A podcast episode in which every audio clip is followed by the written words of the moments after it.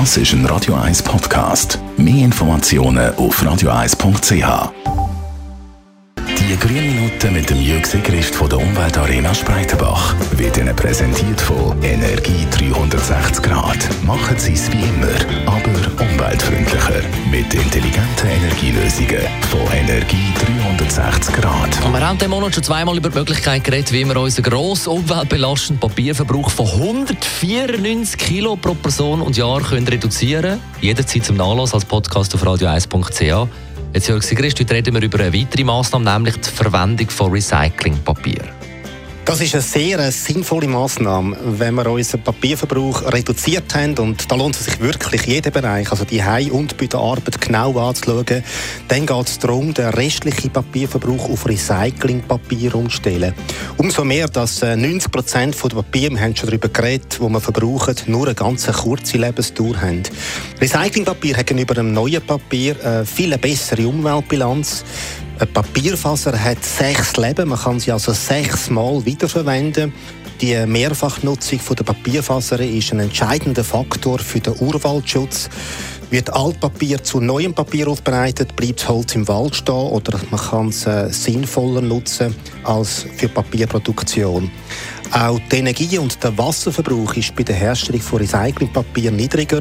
Beim Wasser sind es etwa 70 Prozent weniger, bei der Energie 60 äh, Prozent weniger. Und das heißt natürlich auch einen viel kleineren CO2-Ausstoß.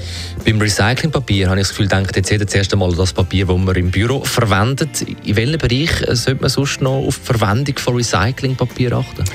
Ganz besonders wichtig ist die Entscheidung für Recyclingprodukte bei den Hygienepapier. Das sind WC-Papier, das sind Papiere, Nasentücher oder auch die, die Küchenrollen. Nach nur einmaliger Nutzung gehen die wertvollen Papierfasern über Kanalisation oder über den Kehricht verloren. Der Verbrauch von Hygienepapier ist in der Schweiz in den letzten Jahren leicht angestiegen und stagniert auf höherem Niveau. Und in diesem Bereich liegt der Altpapieranteil nur bei 50 Prozent.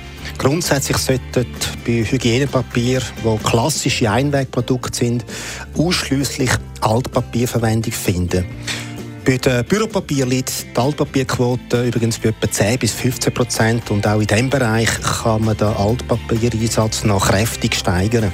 Recyclingpapier muss nicht zwingend grau sein. Es gibt also eigentlich keinen Grund, kein Recyclingpapier zu verwenden. Ja, heute gibt es ein hochweißes Papier, das das Umweltlabel Blaue Engel trägt. Das ist ein Label, das die Erfüllung von sehr strengen Kriterien verlangen tut. Und diese Papiere sind also auch für eher Recyclingpapierkritische Unternehmen eine gute Alternative. Für die gängigen Anwendungen sind naturweise Papier zu empfehlen. Die sind, wie du sagst, schon lange nicht mehr grau. Die Papiere erlauben es aber auch, eine niedrigere Altpapiersorte zu verwenden und die äh, machen doch etwa 85 Prozent der Sammelmengen aus.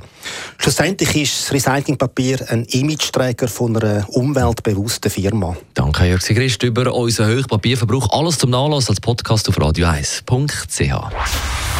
Die grünen Minuten auf Radio 1. 20 vor 10. Share jetzt und im Anschluss Zusammenfassung vom Das ist ein Radio 1 Podcast. Mehr Informationen auf radio1.ch.